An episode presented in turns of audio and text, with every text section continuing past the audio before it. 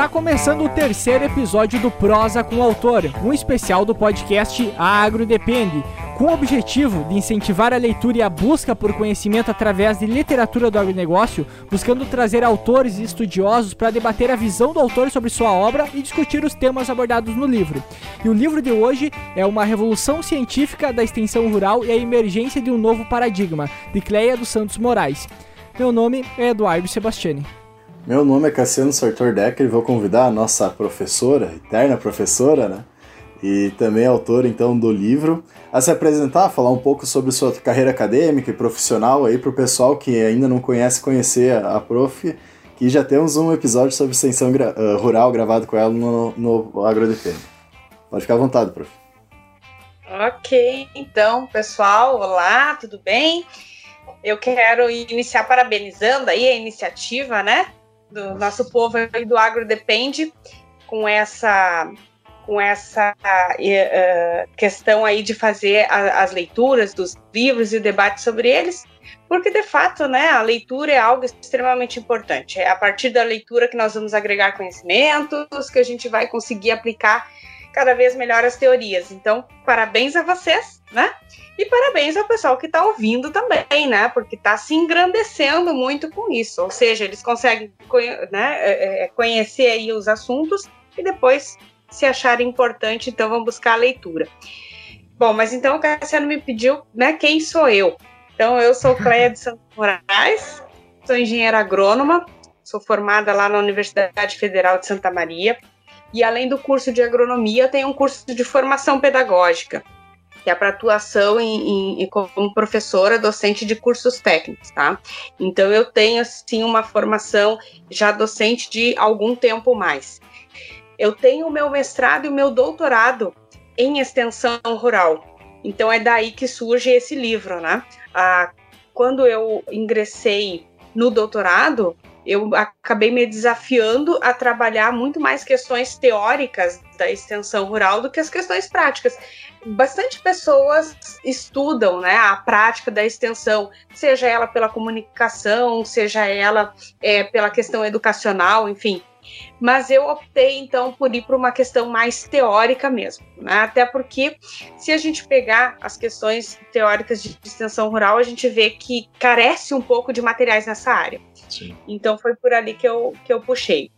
É, eu trabalhei durante cinco anos na Emater, antes de concluir a minha tese, inclusive. E, e, eu acho que isso engrandeceu muito também, porque eu vivenciei esse serviço de extensão rural aqui no estado do Rio Grande do Sul. Então eu estava lá, eu fui extensionista rural de campo, engenheira agrônoma de campo.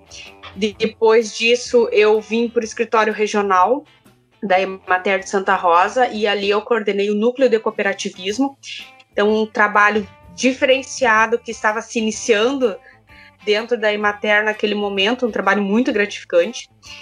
E por fim, eu acabei trabalhando como assistente técnico regional na área de agroindústrias. Então, eu coordenei a política estadual de agroindústrias é, na, em 45 municípios, que é a abrangência da, da do escritório regional da Emater de Santa Rosa. É. Então, essa é um pouco da caminhada, né? Eu fui professora na UFSM, eu atuei lá como professora substituta durante dois anos. Aí depois eu vim para cá, para a região de Santa Rosa, então em 2011, aí para trabalhar já na Emater. Uhum. E quando eu trabalhava na Emater, já no, em 2011 eu comecei na Emater, 2012 eu já comecei na CETREM também. Então eu trabalhava durante o dia na extensão rural e à noite eu dava aulas na CETREM. E ali no ano de 2015, final de 2015, novembro, eu acabei dia 16 de novembro. Eu iniciei na Emater dia 17 de janeiro de 2011 e encerrei em 16 de novembro de 2015. é, encerrei minha, minha caminhada lá e aí acabei assumindo só a docência ali, a pesquisa na, na CETREM. E ali eu consigo, então, trabalhando né, na questão principalmente de cooperativismo, gênero e extensão rural né? É, gênero e geração, né? Trabalho bastante com a questão da juventude e a questão da mulher no campo. Que são também duas áreas assim bem fortes na extensão rural, né? Que, que a gente acaba é, é, é, precisando conhecer e precisando trabalhar isso. Afinal de contas, a extensão rural não é só assistência técnica, ela é muito além disso, né? Uhum. A gente tem um costume, às vezes, de confundir um pouco esses dois conceitos. Mas a extensão rural, ela é um processo educacional, não é só a assistência técnica, né? Então, ela envolve muito mais coisas, muito mais assuntos. Uhum. A gente fica muito pautado na, da questão de assistência no que dá resultado financeiro, né? Basicamente.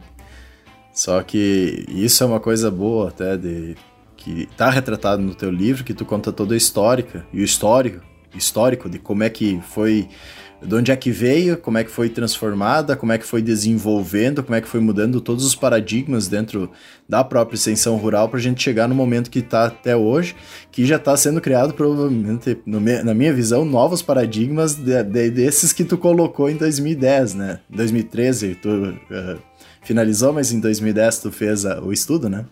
Então já teve todo um desenvolvimento disso aí. Então é bem por isso que a gente está fazendo o episódio, né? É verdade, tem bastante coisa já nova para debater. É, essa início desse mês, é, início desse mês de setembro, agora, para vocês terem uma ideia, eu recebi um material referente à extensão rural 4.0, né, que é o uso dessas ferramentas de mídia com os agricultores, para os agricultores, né? Como é que nós vamos trabalhar as capacitações, enfim, as reuniões, as discussões, os diálogos com os agricultores via essas ferramentas, como que elas vão nos ajudar nos diagnósticos, enfim, todo o trabalho, né? Então, uhum. de fato, a gente já está dando mais um passo aí, né? Se for analisar, até pelo fato da extensão rural, tem que buscar essas tecnologias se tornar também de uma forma digital, porque querendo ou não, o produtor está ficando cada vez mais uh, conectado. Então, o formato de comunicação até então que a gente havia, havia trazendo por exemplo, mesmo com uma pandemia, tu não tem como deixar de dar o suporte muitas vezes para essas famílias, para essas propriedades rurais. Então tu tem que ter um contato. Tem até um estudo que foi feito, foi feito praticamente no uh, levando em consideração o Brasil inteiro, que foi pela Embrapa, pelo Sebrae e pelo INPE. Saiu agora numa edição do Globo Rural de, do mês de agosto, que mostra que pelo menos 84% de todas as propriedades rurais, que o produtor, pelo menos ali, utiliza uma plataforma digital. Não, não necessariamente uh, Pode ser para qualquer coisa, digamos assim, mas uma plataforma digital pelo menos ele ocupa. Daí tu vai olhar, por exemplo, esse crescimento que teve principalmente numa, em plataformas como o WhatsApp. Hoje tu consegue fazer muita comunicação e o produtor tá muito querendo ou não dentro desses aplicativos de conversa, que não deixa de ser mais uma forma uh, de se fazer a comunicação e levar uma informação ou um conteúdo de alguma forma mais digital também, né? e muito bem colocado, Dudu, porque assim, ó, se tem uma coisa que às vezes a gente não se dá por conta, principalmente quando a gente está técnico de campo há muito tempo, é as mudanças que ocorrem. Uhum. Né? Talvez a gente até se dê por conta que as mudanças acontecem, mas a gente não transporta essas mudanças para a realidade do agricultor. Né? A gente acha, acaba achando que a gente tem que tratar o agricultor como a gente sempre fez, né? Que ele vai continuar aquele mesmo agricultor que não se que tem dificuldade de, de, de, ter informações, de diálogo, e não é isso. Uhum. Gente, hoje mudou completamente. E uma das questões que me levou a, a escrever sobre esse assunto dos paradigmas foi justamente esse sabe? Quem está a campo, os profissionais que estão a campo, por, pelos mais diversos motivos, dentre eles não receber capacitação, e eu estou falando do Brasil inteiro, não estou falando só daqui do Rio Grande do Sul, né? É, mas não receber capacitação, é, é, é atualização, né? É, chegarem para trabalhar com extensão rural sem conhecer extensão rural, porque se a gente pegar a maior parte dos cursos uh, do Brasil hoje, eles trabalham 30 horas, 40 horas de extensão rural 70. dentro de um Exato, dentro de um curso de três mil e poucas horas, né? E aí depois, quando você sai, o trabalho essencialmente que tu vai fazer em qualquer atividade vai ser extensão rural. A porque gente, é o contato com o agricultor. A gente pega desde a parte de vendas comercial, que é a parte, acredito que a maior parte do pessoal que se forma acaba indo, eh, pelo menos inicialmente, né? Eh, é basicamente extensão de ser, claro, tem a parte comercial e venda junto, só que a parte de como é que tu vai conversar, como é que tu vai transpor, uh, transpor, vamos dizer assim, uma nova tecnologia, um novo conhecimento para o agricultor, para ele se convencer que aquele produto é bom, que ele tem que usar na lavoura, por exemplo, ou até que nem a gente comenta, a parte de, da própria extensão, extensão mesmo. Eu sou um exemplo, né? Eu trabalhei cerca de quatro anos diretamente apenas extensão. Nos cursos próprios que a gente fez dentro, tanto do Senar quanto os outros que a gente fez até pela própria Embrapa, sempre foi questões técnicas. Então, mesmo na parte científica e de pesquisa, eles traziam a, parte técnica e se esqueciam da parte uh, da, de como tu conversar e, e passar isso para o produtor. É tudo no osso do peito, vamos dizer, que a gente acabou aprendendo, né? Não tem essa estruturação, muitas vezes uma didática que tu poderia fazer, um, um, uma forma de te preparar para tu chegar lá e conseguir, em vez de tu aprender em três anos por conta própria, tu aprender em um mês e no próximo tu já conseguir colocar algumas coisas e ter um aprendizado mais rápido, né? Então é, não é, um é bem recorrente. Agora, né?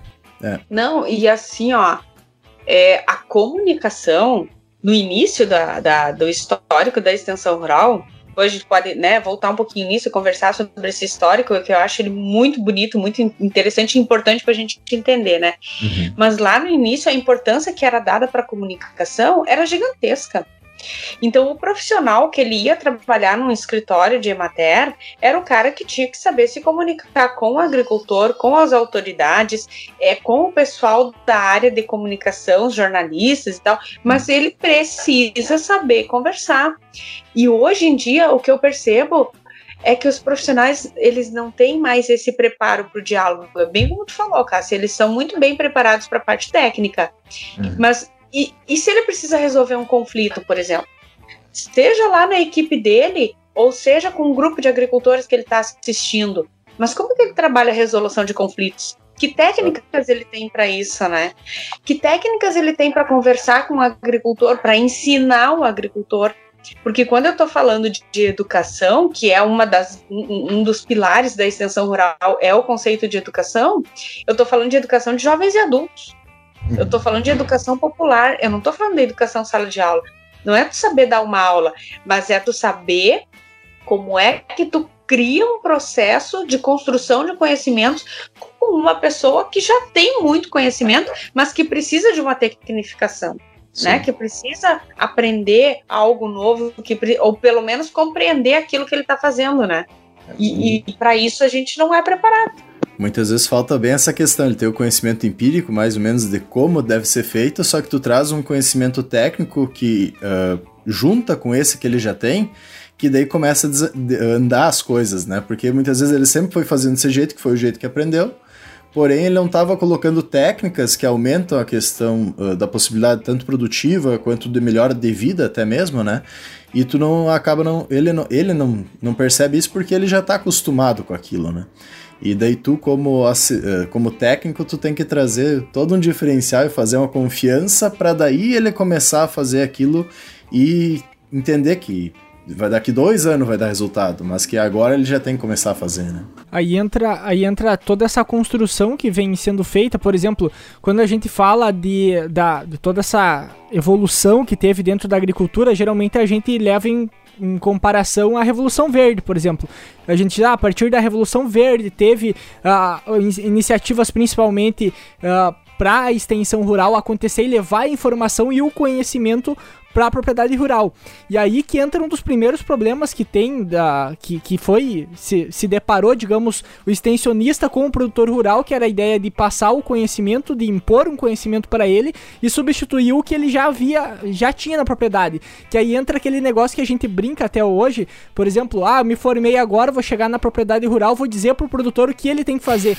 o cara vai, tipo assim, sai, da, sai daqui, né? O que, que tu tá falando? Eu trabalhei a minha vida inteira com isso e agora tu vai me dizer que o que eu fazia estava totalmente errado.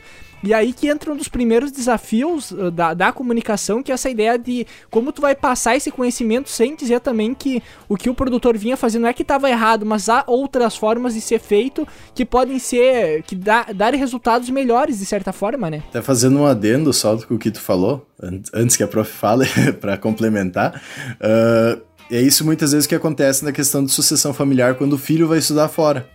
Ele volta muitas vezes para casa com todo um conhecimento e querendo colocar em prática, só que ele não sabe como passar aquilo pro pai e pra mãe para mudar um pouco a forma do que estava sendo feito dentro de casa. Né? É, exato. E, e, aí que vem a questão histórica, né? Porque o que, que acontece? Houve um momento na história que o agricultor estava sedento por esse conhecimento.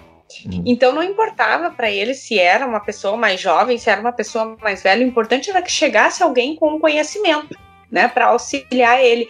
E quem eram? Eram esses profissionais que estavam trabalhando naquele momento com a extensão rural. Só que aí, é, é, passa, passado esse período, né, eles se tecnificaram, é, houve todo aquele processo da Revolução Verde, que também excluiu um monte de pessoas, não foi todo mundo que conseguiu né, se, se, se modernizar e tal. E a partir dali, houve tanta coisa, mas tanta coisa ruim para esse agricultor que ele precisou passar de endividamento, de ter que vender as suas áreas, de ter que isso, ter que aquilo, que agora ele já tem um pé atrás, né? E, uhum. e mesmo que esse agricultor que esteja no campo que a gente está atendendo hoje não seja exatamente aquele que passou pela Revolução Verde, mas os pais dele passaram e passaram e, e, e né, e acabaram dizendo para ele, ó, preconceito já. Claro, porque daí você cuida, porque eles vieram aqui, porque eles disseram para nós adotar essas tecnologias, a gente foi lá, comprou, se endividou e teve que vender área e coisa e tal. Porque todo esse processo que foi desencadeado pela extensão rural, principalmente aqui no Brasil, ele foi um processo muito perverso com os agricultores, né? Uhum. Primeiro porque a gente copiou o modelo de extensão rural norte-americano, né? Não que o modelo norte-americano não seja interessante, porque funciona muito bem nos Estados Unidos. Até porque lá, quando surge a extensão rural, ela surge de um processo participativo em que os próprios agricultores norte-americanos vão solicitar esses serviços. É, então eles chegam lá e eles dizem: ó, oh, nós precisamos de qualificação, nós precisamos de acompanhamento de orientação técnica. Então vocês, por favor, venham nos auxiliar. E aí se cria o sistema de extensão cooperativa lá, né? Tanto que até hoje lá, se uma faculdade for querer fazer um experimento, tem briga muitas vezes entre os produtores para ver quem vai receber na fazenda esse experimento, né? Por causa que eles sabem que daquilo lá eles vão ter uma informação privilegiada que vai vir antes para eles e depois para o mercado, vamos dizer, né? E aqui já é diferente. Aqui, se a gente pegar e pedir para algum produtor uh, um pedaço de ar para fazer algum teste, alguns experimentos juntamente com a faculdade, dá para contar nos dedos, né? Quando consegue. É, mas por quê? De novo, por causa dessa falta de confiança em função de algo do passado. Eu sempre digo, gente, a gente precisa conhecer o passado para poder entender o presente. Sim. E quando eu tô dentro de uma sala de aula e eu escuto alguém dizer assim: "Ah, mas o agricultor, ele é muito difícil de lidar, ele é muito teimoso".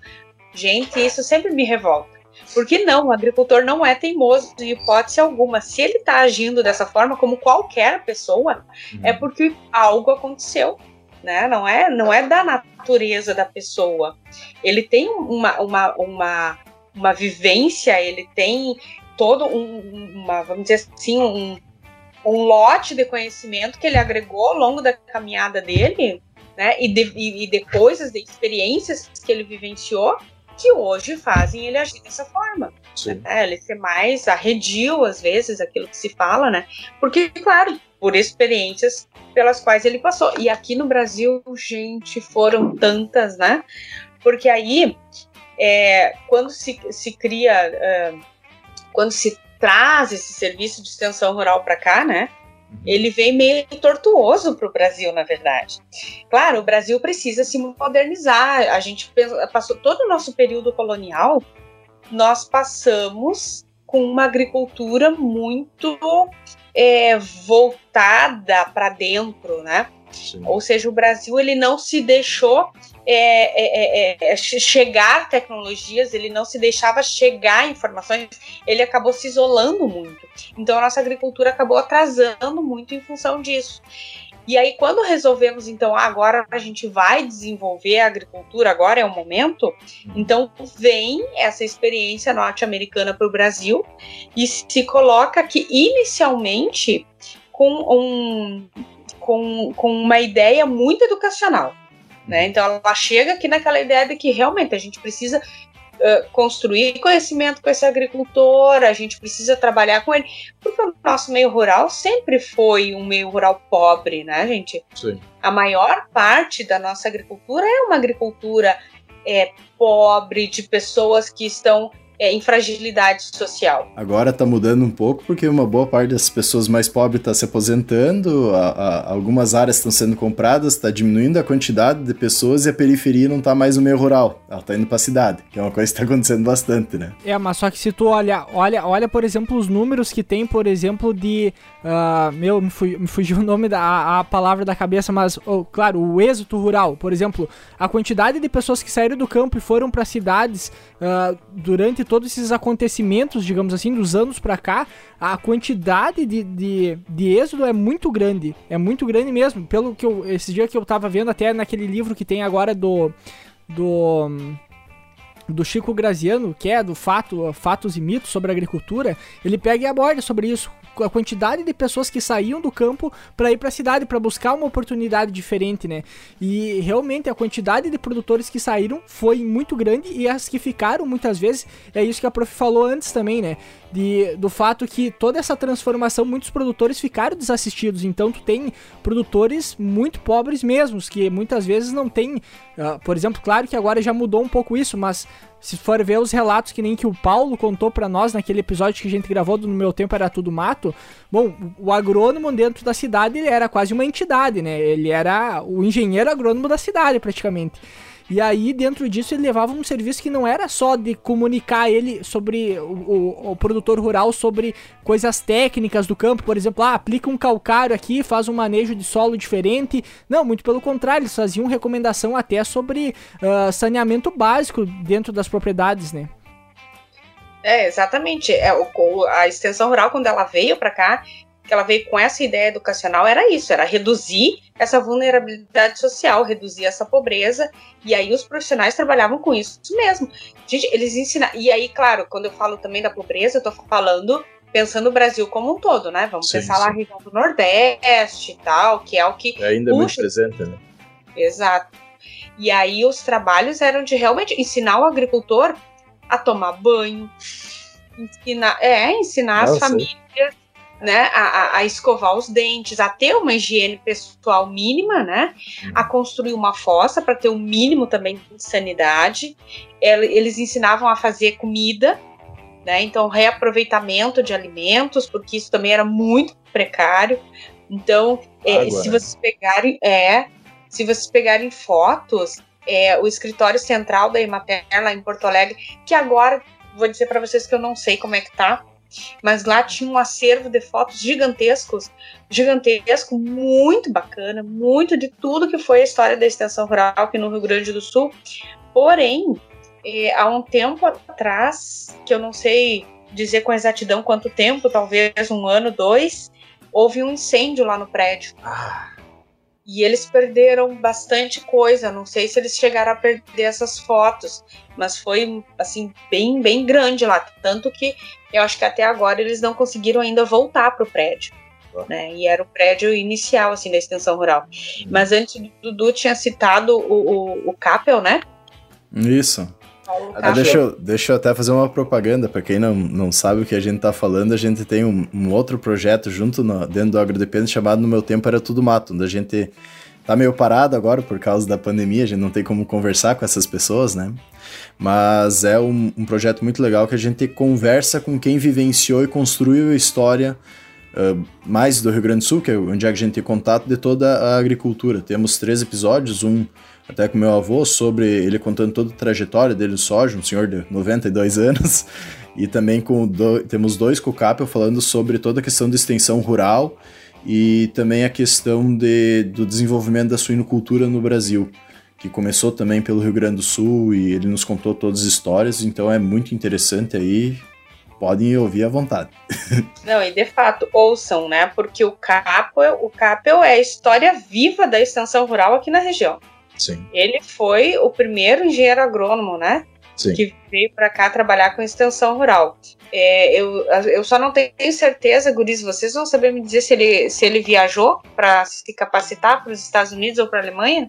ele primeiro, pelo que ele nos passou, ele veio direto para cá. Ele mal se formou e já veio para cá. E daí Durante depois... a trajetória dele, ele teve esses é, outros contatos. Ele... Só que foi mais ligado à parte de suínos, de genética de suínos e coisa, compra de, de matrizes e, e cachaças, vamos dizer, para cá, para melhorar a questão da, da genética em si, né?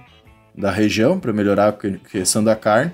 Mas eu não lembro dele ter comentado de ir viajar para estudar sobre, sobre extensão, extensão, né? Ele comentou uma questão muito interessante com nós sobre a questão de uh, alimentação seca, então só com grãos, para suínos, né?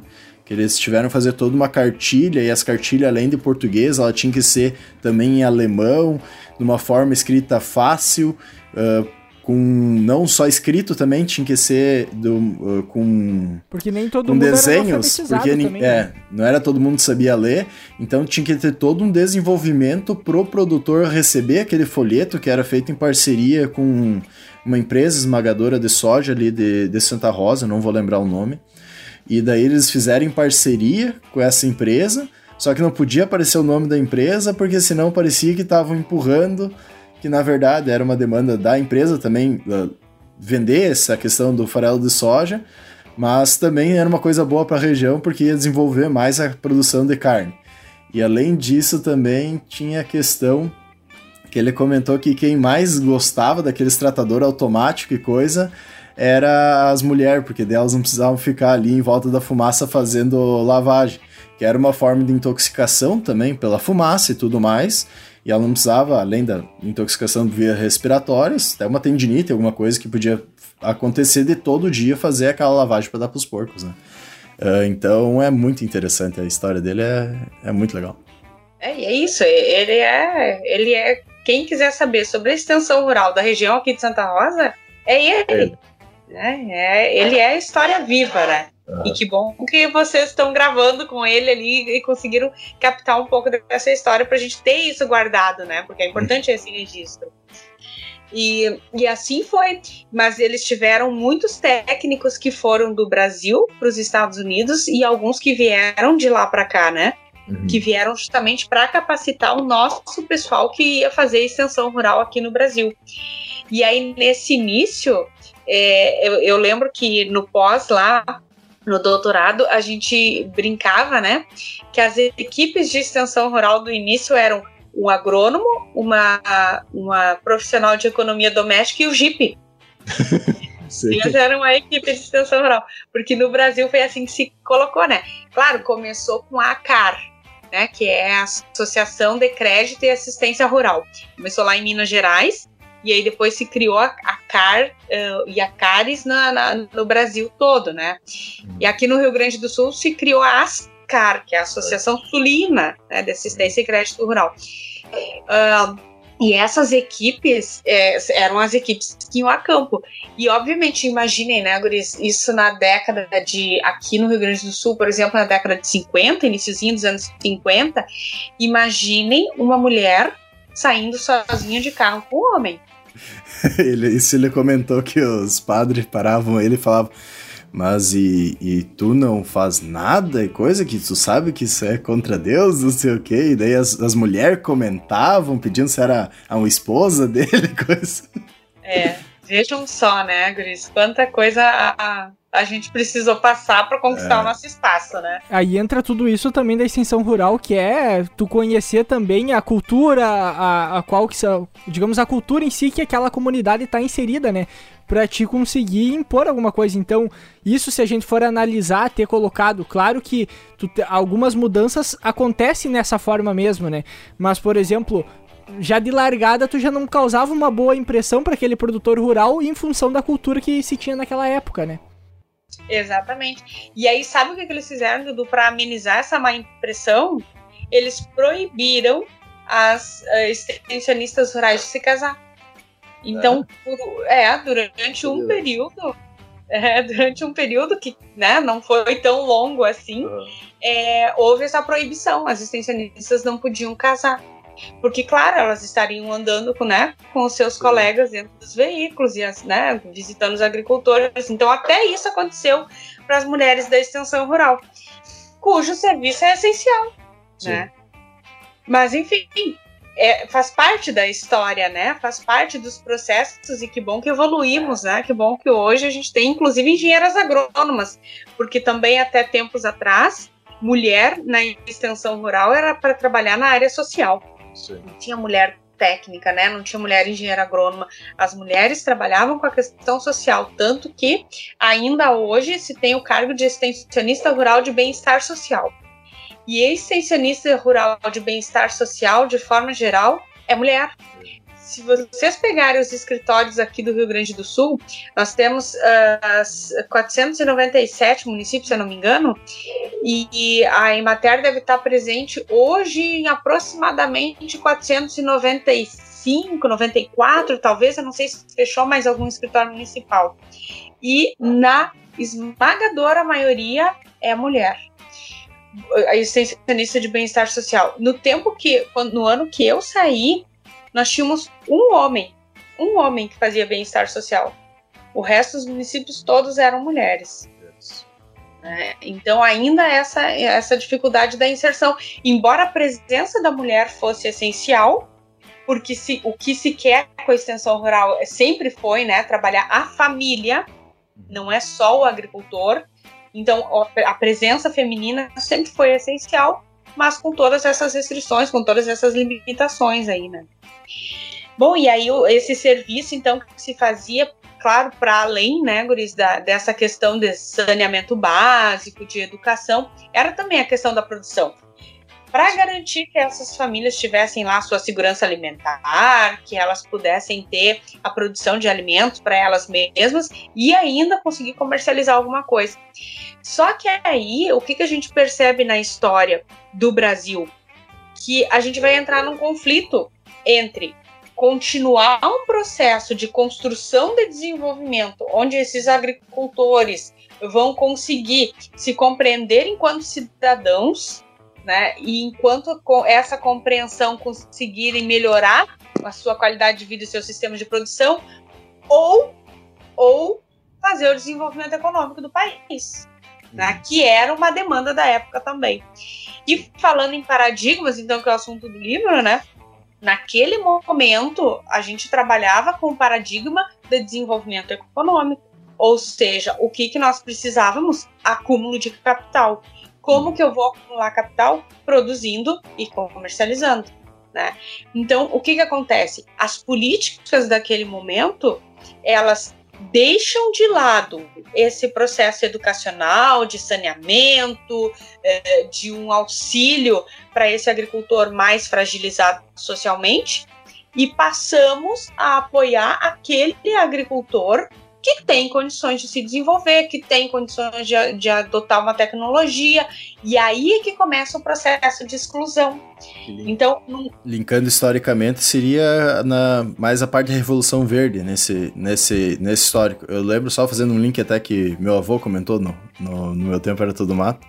Ele comentou que para conseguir comprar um trator, ele teve que arrendar, se não me engano, 60 ou 70 hectares de terra que estavam parados para uh, totalizar 100 hectares para daí ter a possibilidade de ter um financiamento para poder comprar o trator. Senão ele não teria conseguido. Acho que ele fez até sociedade com os irmãos, não sei bem certo como foi. Mas ele conta isso aí. Essas, essas histórias que rolam até hoje, vejam só, né? Coisas que aconteceram lá no passado que parece tão distante, mas não é tão distante assim. E os reflexos estão aqui, né? A gente está sentindo ainda hoje. E aí o que acontece? A extensão rural é a base disso tudo, Cassi, então tudo isso que o teu avô vivenciou, Sim. o pilar principal foi a extensão rural, né? Uhum. Porque ela foi, inclusive, o primeiro serviço que se coloca para o agricultor. Porque ele começou aqui no Brasil na década de 40. Aí depois se cria o crédito rural, na década de 60. E aí vem ao encontro dessa política de desenvolvimento sob um viés econômico unicamente. Então, até ali a gente não fala de sustentabilidade, né? A gente fala de desenvolvimento econômico.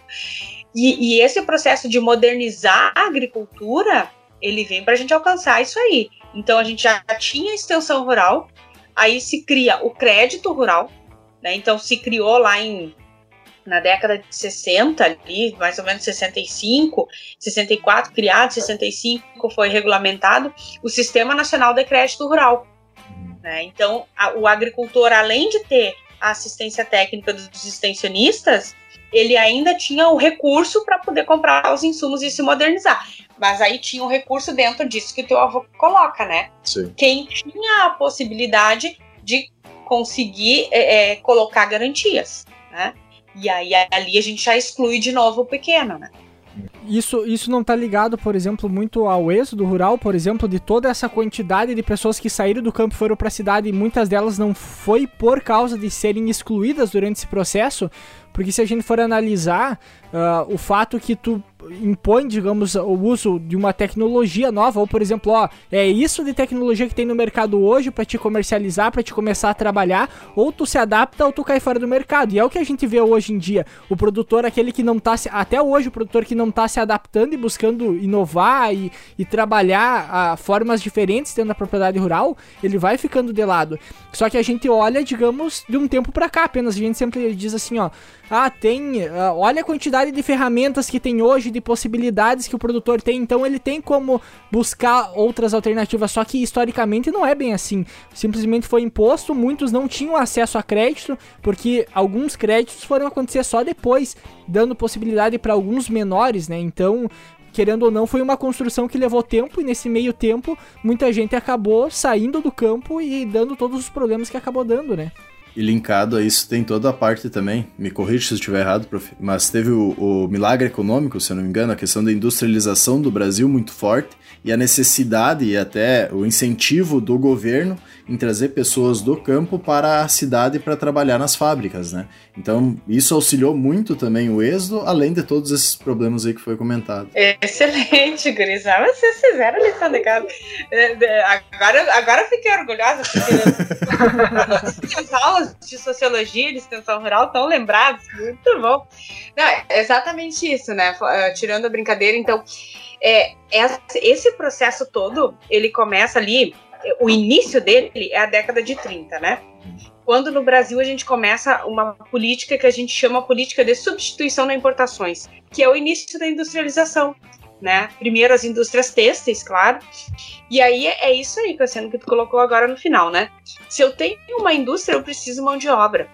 Eu preciso mão de obra e eu preciso matéria-prima. Matéria-prima eu consigo como? Qualificando a agricultura. E a mão de obra como? Chamando o povo que está no rural para o urbano, porque a maioria da população ainda é rural nesse momento, né?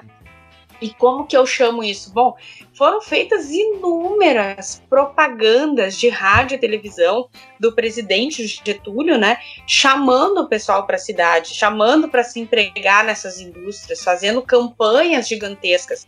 E, e, além disso, aí vinha acontecendo já então essa modernização, né, na agricultura. E aí o que acontece? Os pequenos acabam vendendo suas áreas os trabalhadores rurais acabam saindo do campo e indo para a cidade, porque realmente eles, é, é, a, a máquina vem para substituir, né? Os insumos vêm para substituir a mão de obra deles. E, mas principalmente o pessoal que precisou vender as suas áreas ou que realmente foi em busca de uma vida melhor. Sim. Não porque ele precisou vender, mas porque ele optou que, né, de, nas condições que ele vivia não era interessante e migram para os centros urbanos. Aí o que acontece? Tu tem uma mão de obra que não é qualificada, né? Porque até hoje a gente tem problemas com educação no meio rural. Imagine na década de 40, né? Isso era muito pior. Então, o número de analfabetos era muito grande, era gigantesco. Então, uma mão de obra desqualificada vindo para o meio urbano, né? Obviamente que as indústrias tinham o seu limite, e quando chegou no limite, essas pessoas que largaram tudo para vir para a cidade não tinham como voltar, porque naquela época, né, a gente não tinha o celular para ligar e dizer: Ó, oh, será que tem vaga? Se não, não tem, eu nem vou, né? Então a pessoa vendia tudo que tinha, largava tudo que tinha, pegava aquele dinheiro e literalmente vinha tentar a sorte. E aí chegava lá, não tinha mais vaga, e aí começam as periferias se formar né? Sim. E essas pessoas sem qualificação dentro da indústria, imaginem a imensidão de acidentes com as máquinas, porque não sabiam ler, sequer ler os avisos que tinham nas paredes, né? Bom, e aí, é, é, se tinha, é. E, claro, não tinham ainda os direitos trabalhistas, então toda essa questão de exploração da mão de obra e tal. Então, e essa é a história do êxodo rural no Brasil. Né? Essa, essa é a triste história. E ainda, nessa história tem algo que eu, eu sempre gosto de falar, né? Porque tem um personagem muito famoso que me parece que ele foi essencial nesse período. E inclusive eu tenho algumas meninas da, do curso de psicologia aqui da CETREM que estavam desenvolvendo uh, trabalhos de conclusão de curso sobre esse aspecto, né? Como é que eu faço o agricultor se sentir um coitadinho? Como é que eu faço o agricultor achar que o trabalho no campo realmente é um trabalho ruim, é um trabalho pesado, é um trabalho sujo? Isso foi do... naquela época. O personagem Jeca Tatu? Exatamente, exatamente. Então, né, o, o Monteiro Lobato cria esse personagem que é justamente o homem do campo que vive doente, né, que tá cheio de problemas, que é pobre, que é... Gente, e se cria esse personagem exatamente nessa época uhum. em que tu tá fazendo uma campanha fenomenal pro pessoal vir pra cidade, né? Então, são, são coisas assim que a gente há de, de pensar sobre, né? Hum. E, e, então, essas pessoas. Dentro do meio urbano se cria um caos, tá? porque tem toda uma. Imagina, você precisa de saneamento básico para todas as pessoas que estão vindo, né? Você precisa ter emprego para todas essas pessoas que estão migrando. E no meio rural, tu cria o quê? Concentração de áreas, né? Porque daí quem ficou está adquirindo as áreas dos demais. Então são pessoas que talvez já tenham áreas porque receberam muita área de herança e agora estão adquirindo mais, então estou concentrando. Eu estou utilizando é, é, novas tecnologias que talvez eu não saiba também mexer.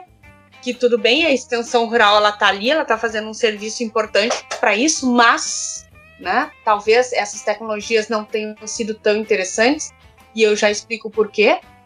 Uh, tô fazendo é, abertura de novas fronteiras, né? então eu tô ali desmatando, né? porque eu não tenho ainda tecnologia de aumento de produção em área, então eu preciso expandir essa área.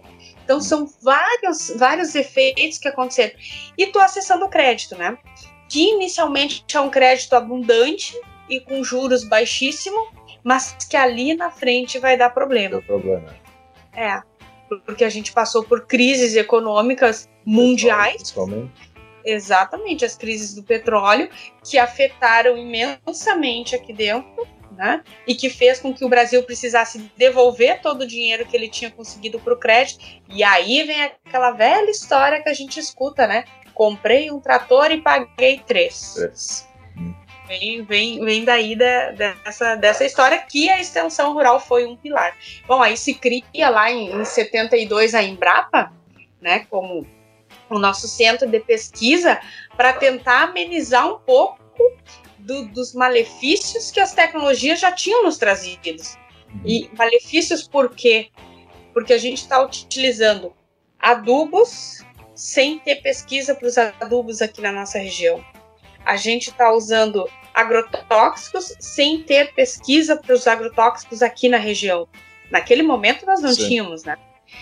Uh, e, e, trazendo manejos que não, nós não tínhamos estudo nenhum aqui para nós. Né? Então a gente traz. Da onde é que vem tudo isso? Dos Estados Unidos. Estados Unidos. E é até totalmente então, diferente, né? Exatamente. Então tu pega lá uma tecnologia de clima temperado e traz para um clima tropical. Manejo de solo de um clima temperado e traz para um clima tropical. e aí a, a, a doutora Ana Primavera trata disso com excelência nos seus livros, né? Porque ela faz, e ela é doutora em solos, então ela faz, fazia, né? Ela faleceu agora, mas ela fazia toda essa análise de como que o solo se comporta num clima temperado e num clima tropical. Por que, que a gente depois precisou passar né, do, do plantio que a gente chama convencional para a semeadura direta? Justamente por essas questões. A gente degradou o nosso solo imensamente. Agora, vamos dizer que a culpa é da extensão rural também, que ensinou a agricultor a fazer isso? Claro que não, né? Eram profissionais muito bem capacitados na época que estavam desempenhando o seu trabalho, né? Dentro de viés de uma dentro de um viés de uma política. Isso. E talvez então a política que não tivesse sido adequada naquele momento. E de uma tecnologia que foi pega de outro local disponibilizado e colocado no Brasil como algo que iria melhorar, sem ter feito toda essa análise científica que se realmente uh, aqui é a mesma coisa ou se não é, né? E a gente sabe que é totalmente diferente dos Estados Unidos mas sem ter feito essa análise, né? Vai funcionar aqui? Não vai, vamos fazer um, dois anos de experiência em tal local antes, e isso não, acabou não acontecendo, né? Mas como foi falado, tinha o viés, basicamente, de, de trabalho em si, era fazer essa difusão de inovação, fazer o, todo o apelo econômico, então Aí entra todas as consequências que teve na parte, na parte ambiental, porque era pra. Hoje a gente sabe que mesmo tu, tu consegue fazer é, uma produção muito mais rentável, para ela ser rentável, tu tem que ter um equilíbrio e uma sustentabilidade. Ou seja, se tu não tiver um manejo adequado que seja sustentável, automaticamente tu acaba perdendo lá no final, porque o sistema ele se complementa. Uma coisa acaba influenciando na outra, né? E naquela época não, naquela época tu tinha um apelo totalmente que é para produzir mais, Uh, desenvolver essa parte e deixava de lado toda a questão da sustentabilidade. E aí também entra a questão do papel do, do extensionista aquela, daquela época, digamos assim, que era também entender um pouco da demanda que existia no campo e fazer essa migração para a parte da pesquisa, que tu comenta até um pouco no livro a respeito disso, dessa questão que muitas vezes a realidade de quem estava na pesquisa era totalmente diferente da realidade do produtor. Aí entra aquela questão da comunicação, de dar todos esses conflitos que havia, né? É, porque até porque a gente não tinha pesquisa aqui ainda no Brasil, né? A Sim. extensão rural ela começa em 40 e a pesquisa vai começar em 70 com a Embrapa, basicamente, né? De uma forma mais efetiva. Então a gente tem muito pouca coisa que as pesquisas que vêm vêm de fora e muitas delas são feitas em locais com, com ambientes controlados. Tanto não tá campo, né? É, é, a, a, realidade é completamente diferente.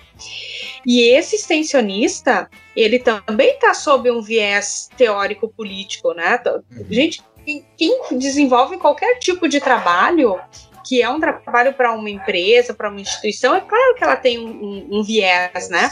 E qual era o viés daquele momento? Era o viés de fusionista. Tanto que eu coloco que esse foi, então, o primeiro paradigma da extensão rural aqui no Brasil, né? É o paradigma de fusionista inovador, porque o, o, o Everett Rogers, né? Ele, ele desenvolveu toda uma teoria, e, e isso está discutido ali no livro. Ele desenvolve toda uma teoria mostrando da importância da rapidez na adoção dessas tecnologias para que a gente alcance o desenvolvimento. Claro, desenvolvimento econômico, a gente não está falando de sustentabilidade. Né? A gente só vai falar em sustentabilidade aqui no Brasil é, no final dos anos 80 e início dos anos 90, quando a gente começa o processo de redemocratização do país. Ali os movimentos sociais fortalecem e tal. Aí a gente começa a discutir isso. Até então a gente não tem. A gente não fala em sustentabilidade mas se mantém, claro, juntamente com a sustentabilidade, de certa forma até hoje, mas mais fortemente sem pensar na questão ecológica, vamos dizer assim, até perto dos anos 2008, quando foi assinada a questão do novo Código Ambiental, né? Digamos, até 2008 a gente teve um, um, aumento ainda de aumento de áreas, de terras, a gente pega toda a abertura maior do Cerrado aconteceu nesse período de 2000 a 2008, mais ou menos, que teve, não que antes não corria, mas antes não era tão uh, tão forte porque a gente teve aquela questão do, do boom da soja em 2002, 2004, se não me engano, que teve um aumento de áreas por valorização do produto que a China começou a comprar para desenvolver a ração, né? Então, a partir de 2008, meio que segurou uma nova uh, legislação vigente, né? Mas a sustentabilidade que se trata também não é só pela questão ambiental, é pela questão social também, que esse que foi, eu acho que uma, uma das mai um dos maiores problemas que teve nesse decorrer, digamos assim, né? É, na verdade, a gente sempre fala assim, que foram danos ambientais, né? Uhum. Foram danos econômicos de muitos agricultores empobrecidos e foram os danos sociais de toda essa população que veio, que se agregou no, no meio urbano, dos que ficaram no, no, rural sem condições nenhuma, né?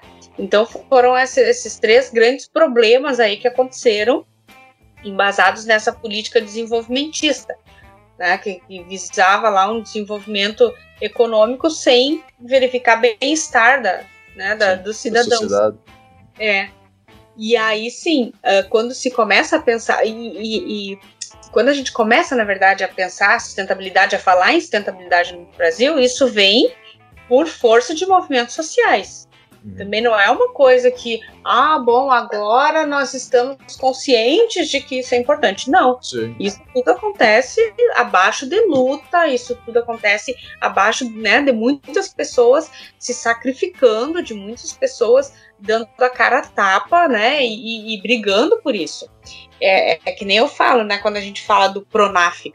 Quem é, gente, se eu perguntar hoje em qualquer é, é, sala de aula, né, é, uma política pública que vocês conheçam, é Pronaf.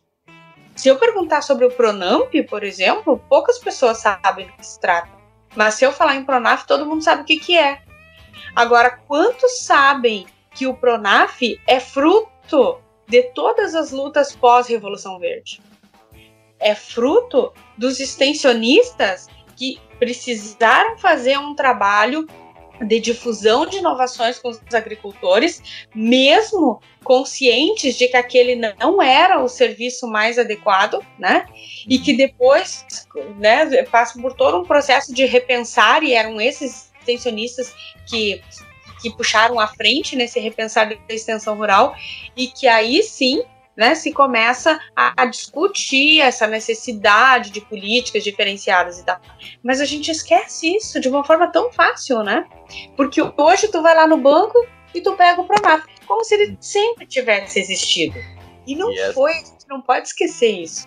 E essa necessidade, que nem tu comenta, de tu entender toda esse, essa trajetória, essa história, o histórico que tu tem para chegar dali. Que nem tu comentar, a partir de no final dos anos 80, não, final dos anos 70 ali, final dos 80, quando uh, entrou, uh, é isso, começou a questão de sustentabilidade se retrata até hoje. A gente vai pegar a questão de pesquisa científica na parte social, aumentou muito nesse período e chegou até no que tu estava analisando, que é toda essa questão de agroecologia, todas essas outras questões mais puxado pro social e pro agroecológico, vamos dizer assim, que muitas vezes nós que trabalhamos no campo, né, diretamente como produção, a gente olha, ah, mas que exagero, uh, que bobagem, tudo isso aí que estão falando e coisa.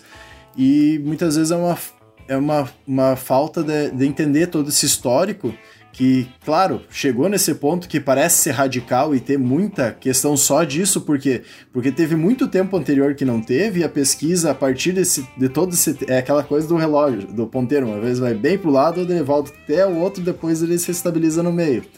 Uh, ele teve tanta falta disso que a partir ali dos anos 90, que a gente comenta, foi estudado, estudado, estudado, a academia estudou muito isso e chegou nesse ponto que daí a gente também entra claro, uma minoria sempre, como era a minoria radicalismo daquele lado, como quando também é menor desse, mas acho acredito que é interessante faltar lá. É uma minoria de pessoas que acaba não pensando o paradigma inteiro, que nem tu comenta, né? Uh, entendendo todo esse histórico e vivência que a gente teve para chegar até aqui e acaba sendo uh, extremo para um lado. Mas, de novo, a gente tem que pegar dos dois e trazer para um ponto comum, né? para começar a entender o porquê chegamos até aqui e como é que vai ser a evolução. Essa tua análise foi feita em 2010. Agora já está totalmente diferente se tu fosse pegar esse livro. Já estaria totalmente não ligado só a pequenos produtores, mas estaria também muita questão de tecnologia juntamente com os produtores, a parte de tu passar novas tecnologias. Claro que linkado a outras questões que teve uma diferenciação uma mudança muito grande, só que teve muitas pesquisas novas que estão embasando e melhorando. Vamos pegar um exemplo uh, agora que saiu esse ano, que é a publicação da BioAS, que é a bioanálise de solos, né? Uh, biológica, análise biológica de solos. O que, que vai fazer? Hoje, os pesquisadores das grandes culturas, vamos dizer assim, para grandes produções, soja, milho, sabem e já tem certo que para tu ter uma produção maior, não adianta mais só transgenia, a questão de aumentar uh, adubo químico, outras coisas. Tu tem a necessidade de cuidar do teu solo, ter ele bem equilibrado para poder tirar o melhor potencial do material genético que tu tem ali. Então, Agora, vamos dizer, o, o ponteiro tá começando a ficar mais pro meio de novo, juntando as duas partes, né? Mas não por uma questão de conscientização, por uma questão de necessidade. Porque Exatamente. tu bateu numa, bateu numa parede, por exemplo, não tem mais o que fazer, então agora vamos fazer do jeito que era para fazer desde o início, porque não tá dando mais o, do jeito antigo, né? Exato, Dudu. Vejam só como é um ser humano, né? Ele precisa estar tá sempre dando, dando cabeçada para ele poder aprender. Mas, de fato, essa questão da, da agroecologia que se colocou em algum momento ali na extensão rural, principalmente nesse período do repensar, ali, década de 90, né? Ela vem muito nesse sentido, de contraponto. Então, Sim. se era radical, se tinham todas essas discussões é, muito aprofundadas e, e realmente muito radicais, porque se chegou a pensar e, e, no Rio Grande do Sul foi um lugar que, se, que, chegou a se discutir isso, a conversão dos sistemas de produção em sistemas agroecológicos, né? Que não é uma é coisa tão fácil e nem é algo que se queira assim de uma forma, né? Claro que o quanto, me, quanto mais agroecológico possível, quanto mais perto do, do ecossistema for o uhum. nosso manejo, perfeito. É aquilo que tecnicamente para nós é interessante. Agora, a viabilidade disso dentro do sistema econômico, como que a gente tem hoje, cara, isso tem que debater muito bem. Isso não é uma coisa que a gente pode afirmar, assim, né? É, é muito bonito na teoria, mas na prática não é bem assim, né? Só complementando, acontece muito de uma. Até eu, uma época, estudei sobre agrofloresta, essas coisas, né? E fui procurar uns vídeos e acontece muito o pessoal ouve a matéria e fica apaixonado por aquilo que é tão bonito, é romântico, até de certa forma dizer. Só que daí ele consegue comprar uma terrinha e vai viver e ele vê que sem empregar outras medidas técnicas, sem um conhecimento técnico e mão de obra muito forte em cima, tu não vai conseguir viver aquela vida romântica que é vendida muitas vezes, né? Então a gente tem toda essa questão aí que nem tu comenta. É bonito na teoria, mas será que na prática funciona? É, mas aí depende da pessoa, né? Sim, sim, sim. Se nós formos pensar assim, ó, em, em conhecimento técnico, gente, vocês podem escrever. O sistema agroecológico, Não, o sistema agroecológico, ele exige muito mais conhecimento técnico do que o sistema convencional. Com certeza. Porque, porque no sistema convencional tem que conhecer o quê? Uma molécula, a ação dela na planta e data de aplicação. Agora, se eu vou trabalhar com um sistema agroecológico, eu preciso saber a interação solo-planta-ambiente, eu preciso saber o que, que, cada inseto, a ecologia de cada inseto que está presente, a ecologia de cada planta que está presente ali. Então, o conhecimento ele é muito complexo. Sim. Só que o ser humano fazia isso, né? Nós fazíamos esse tipo de trabalho, a gente acabou deixando de fazer. Mas a, na, naquele momento, colocar isso de uma forma tão intensa foi necessário para fazer pelo menos a gente parar e pensar. Não, olha o que, que a gente está fazendo, olha como é que a gente está usando essas tecnologias. Eu sou uma pessoa que eu digo até hoje, né? É, eu não vejo grandes problemas na ferramenta agrotóxico. Não vejo. Eu vejo problemas no, no uso que se dá para ela. O manejo, ele começou errado e ele está errado até hoje. Né? Porque a gente sai aplicando produtos é, calendarizados. Gente, o que, que é isso? Como é que eu não vou considerar são fatores naturais, são fatores bióticos que estão ali, né? E eu sou uma defensora, inclusive da agroecologia, trabalho com a agroecologia dentro de uma consciência né, do, do quão isso é importante, do quanto esses nossos sistemas que hoje são hegemônicos estão degradando o nosso meio ambiente. Eu tenho plena ciência disso, mas eu também tenho ciência de limites limites por uma estrutura social. E eu aprendi, estudando a extensão rural, que a gente não pode botar nada goela abaixo. A gente não convence agricultor, a gente constrói conhecimento com o agricultor. Eu não preciso convencer ninguém de nada. Né? Eu preciso construir conhecimento. Então, eu preciso fazer com que ele reflita sobre aquilo que está acontecendo que ele entenda aquilo que está acontecendo, as consequências daquilo, para que ele tome a decisão dele. Isso é educação. E esse é, é, essa é a noção de educação dentro desse novo paradigma da sustentabilidade que, que eu defendo ali no, no livro, né? É, é uma Só... questão é, de é um eu vou voltar aqui. É uma questão de educação em que realmente ele precisa estar ciente daquilo que está acontecendo. E não somente fazer porque, ah, porque alguém mandou porque acharam que era bonito. E nem naquele momento da Revolução Verde, né? Ele Só... acabou fazendo porque era meio goela abaixo mesmo. Só vou me retratar, acho que eu não me expressei bem, né? A questão que eu quis dizer é que não tinha essa. Não, não a falta de parte técnica. Estou dizendo que tem pessoas que se, são, eh, se apaixonam pela ideia, vão lá e querem colocar em prática e não é bem assim. Porque a gente tá ligado, como tu comentou, uh, toda essa estrutura dentro do sistema, a todo o tempo que tem para tu chegar nessa estrutura e toda a necessidade de mercado que tu precisa gerar. Que nem tem algumas cooperativas, se não me engano, no Paraná, perto de grandes centros, onde é que tem todo um sistema montado onde eles levam as frutas, por exemplo, produzidas, são todas industrializadas e daí é vendido para a cidade, né?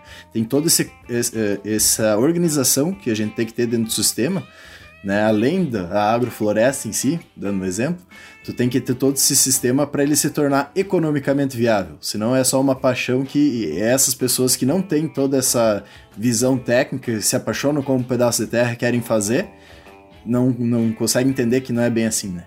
É, isso é o que eu quis dizer, mas eu acho é que, que não o... me estressei direito. É que o ponto de equilíbrio ele fica muito distante eh, em alguns casos, né, para te conseguir equilibrar tudo isso. E aí a gente tem toda a questão de problema de mão de obra, principalmente. É que nem aquela ideia, ah, se tu pegar dentro antes da Revolução Verde até o sistema de policultura em si, ele já era adotado em alguns países.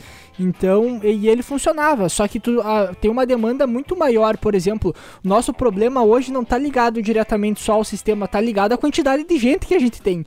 É, é muita gente num planeta só, então então, uh, simplesmente a gente adota outras ferramentas. Daí tu vai pegar, por exemplo, a questão do, agro, do próprio agrotóxico. A gente vê ele, ele é uma ferramenta só, entre outras várias que se tem para fazer o manejo. E a gente começou, que nem a prof falou, a adotar ele como ferramenta principal, ou seja, Tu poderia usar uma chave de fenda para pôr o parafuso, mas com o parafuso tu quer fazer com martelo. Tu tá martelando tudo praticamente. E aí que vem o problema, e que nem tu comentou, uh, para se construir isso de alguma forma diferente, tu tem que ter um profissional muito mais preparado. E como a gente vai preparar um profissional assim para uma. Pra, pra, por exemplo, fazer a extensão rural hoje já não, eu já não acho que seja uma coisa fácil para quem faz. Eu não trabalho diretamente com isso pela complexidade que tem, por exemplo, uh, mas quando entra na parte de que entra desde a parte social em si que tu faz dentro da propriedade, de tu tentar entender o que aquela propriedade tem de recursos e o que tu pode fazer dentro dela, existe um conhecimento cada vez maior. E tanto hoje, se me largasse para fazer uma extensão rural, seria uma coisa bem complicada no meu ponto de vista, como também um profissional que já sai do campo e já entra direto nisso, por exemplo. Qual que é a preparação que ele tem que ter?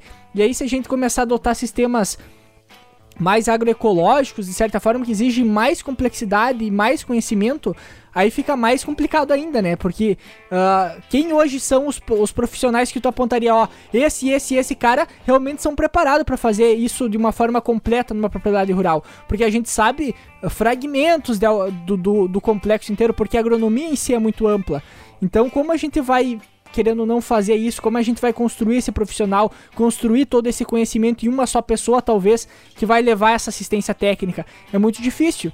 E é o que acontece hoje. Tu tem vários especialistas de várias áreas diferentes que dificilmente tu reúne todos eles para debater a ideia. Geralmente cada um tem o seu ponto de vista da parte eh, de fitopatologia, da parte de, de, pra, de pragas, digamos assim, de plantas daninhas, só que tu não tem uma, o entendimento de toda a complexidade, o que uma coisa influencia na outra, né? E aí eu tenho dito isso já para nas minhas turmas ali de forma bem enfática, né?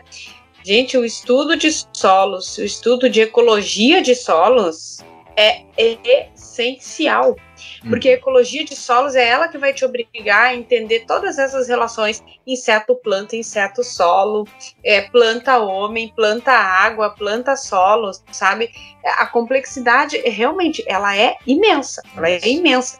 O que é a lelopatia? Né? O que, que é o que, que a lelopatia faz? Como é que tu pode usar ela para o bem? É, é muita coisa, é muita coisa. E todas as ferramentas que a gente tem para usar, elas são importantes ali. Uhum. E assim, ó, se tu pegar a doutora Ana Primavesi, ela é uma das maiores defensoras da agroecologia, foi uma das ferrenhas defensoras da agroecologia. E ela coloca no livro dela que o agrotóxico é também uma ferramenta desde que você tenha um sistema equilibrado, você pode usar essa ferramenta também. Uhum. O problema é que nós perdemos esse equilíbrio há muito tempo. Né? Quando a gente percebeu que era muito mais fácil tu aplicar um veneno de tanto em tanto tempo, de 15 em 15 dias, né? E não precisar observar e não precisar entender. E olha o quanto isso aliena, o quanto isso nos faz perder conhecimento. Sim. Gente, perguntem, as pessoas mais antigas, elas sabiam dizer o que, que acontecia com o solo dependendo da planta que aparecia ali. Elas sabiam dizer qual era o inseto que ia aparecer dependendo do que, que eles tinham de, de, de árvore no mato. Hoje não sabem mais. Até comentando de um outro livro, né? Que é mundialmente, acho, um best-seller, que é o Sapiens, Uma Breve História da Humanidade, Sapiens. Ele comenta que os Neandertais, então, antes da Era Moderna e da, da questão do sedentarismo, que foi a, a, quando descobriram a agricultura e começaram a fazer os primeiros povoados, o Neandertal em si, por conhecimento, provavelmente ele tinha imensamente mais do que o, o cara uh, que tem, tá? Na, na, nós hoje em dia, até. Porque ele tinha que ter todo um conhecimento agregado da planta que podia comer, da planta que não podia, do que podia encostar, do que não podia, como é que caçar aquele bicho, como é que ele vai fazer todo. Então ele tinha um conhecimento muito maior. Só que a diferença da, da sociedade hoje é que a gente eh, consegue parar só numa coisa e isso dá muito aquela coisa, né? Específico. E depois há a muito gente conhecimento junta... só Exato. naquela coisa. É, e depois a gente consegue juntar uma coisa muitas vezes com outra e por isso está tendo desenvolvimento além da escrita que possibilita que a gente transpasse para outras pessoas isso, né? Mas é bem como isso que tu comentou, é a gente tenta simplificar muito uma coisa que é imensamente complicada. A gente pega os solos, ah, se tu botar muito de um. Por que tu tem que botar um esterco, vamos dizer, de suíno, né? Tem que deixar ele fermentar. Tem toda aquela questão uh, de ter, diminuir a acidez e tudo mais que tem, metais pesados, diminuir a quantidade de amônia que tem presente. E por que tu não pode botar isso no solo? Até tu conseguir explicar isso, e ainda mais sem as técnicas corretas que a gente comenta que vem da parte da extensão, é muito difícil. Porque o cara tá com o problema dele ali, ah, a esterqueira tá cheia, tem que tirar. Não, não, e se fazer outra é muito caro. então, de, de, é muito. Uh, por não entender que é barato fazer essa segunda esterqueira, muitas vezes, por todo o problema de solo que ele acaba evitando, ele mantém aquele processo que a gente comenta pela simplificação de ah, sempre foi assim e a gente vai acaba, acaba se. Uh, como acomodando. é que tu comentou? Se acomodando e deixando andar, né? É, sempre pelo mais fácil, né? A gente vai sempre pelo mais fácil. E, e, mas isso é uma coisa que, que, o desenvolvimento tecnológico nos colocou muito, né? Sim. Gente, é tão fácil. É tão fácil. Né? Aí tu pega, por exemplo, cara, exercício físico né? O básico do básico. Tem Sim. gente que compra esses aparelhinhos de. Como é que é o nome do videogame? Xbox? Xbox? Ah, o Xbox. Nintendo Wii? Pode ser. Nintendo Wii? Aquele que ele joga no computador mesmo? Aí ele vai jogar. Nintendo Wii ou Xbox? Né? É. E aí, para não sair ao ar livre e fazer exercício. Sabe? Então é uma simplificação de coisas que são altamente complexas que acabam imbecilizando a gente. Tá? Porque quando a gente não entende que a complexidade ela precisa ser compreendida para a gente viver bem com ela, né? viver bem com a natureza, viver, viver bem com os recursos, e daqui a pouquinho a gente simplifica tanto, tanto, tanto, e a natureza sente o efeito disso e nos devolve, né? Sim. Com um tsunami, com um terremoto cada vez mais frequente, né? Mas ela devolve. Existe uma teoria, a teoria de Gaia, que nos diz que a Terra ela tem um processo de autorregulação, né? E que ela já entra no processo de autorregulação, por quê? Porque ela está sendo muito agredida, muito agredida, né? E quem faz essa teoria, da, da é, quem, quem descreve a teoria de Gaia é o James Lovelock. Ele é um físico, astrólogo que trabalhou na NASA. E quando ele estava fazendo o estudo dele para descobrir, é, enfim, para estudar a vida, vidas em Marte, é que ele descobriu esse processo de regulação. Ele mais uma, uma bióloga que trabalhava na equipe dele, né? Então vejam só a tamanha complexidade da coisa e a gente não, não se dá por conta. E o extensor rural, ele precisava da ele precisava não, ele precisa dar conta né, de toda essa complexidade. Então ele precisa entender todo o processo produtivo, mais a questão da comunicação e da educação. Uhum. Então, nós temos algumas formas de trabalhar a extensão rural, que é ou o extensionista domina tudo isso e ele vai ser o nosso super-herói, que acredito eu que seja é, praticamente impossível. Certamente vai ter alguém que vai dar conta disso, mas não vai ser tão fácil assim. Ou a gente trabalha em equipe, né? E aí sim, aí a extensão rural, dentro desse paradigma da sustentabilidade, ela deixa muito claro. E se a gente pegar os autores que atualmente falam sobre extensão rural, eles falam isso: equipes multidisciplinares, equipes que possam dar conta, que entendam o que é extensão rural, que compreendam esse conceito como um processo educacional em que o diálogo é essencial, e aí comecem a trabalhar então de uma forma multidisciplinar para a gente alcançar isso, né? Porque senão realmente esse, esse super-herói vai ficar muito difícil. Mas é o que esse paradigma nos exige. E é essa compreensão que não está chegando no campo, que não está chegando para o extensionista que está lá na ponta, que está trabalhando para atender demandas que não são poucas. Né, e que faz com que ele corra, corra, corra e não tenha tempo para parar e refletir sobre isso que está acontecendo e né, sobre essa necessidade de qualificação dele. Bom, dentro desses paradigmas, então, que a gente vai vem se adaptando, querendo ou não, mudando esse formato de ver e de, e de produzir, querendo ou não. Uh, dentro disso, tu comenta dentro do livro que uh, essa mudança ela tem que acontecer até mesmo dentro de uma das universidades, na forma em que a gente. Porque a gente tem um modelo tradicional do, desse ensino que a gente recebe para produzir mais, para a questão do desenvolvimento que vem desde, a, desde aquela época, digamos assim, da extensão rural, que era com o propósito mais econômico.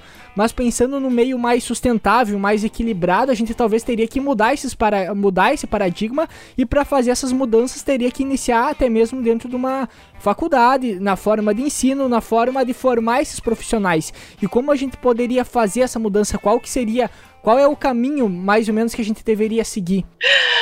Ah, Dudu, faz pergunta difícil. ah, esse caminho é um caminho árduo, né?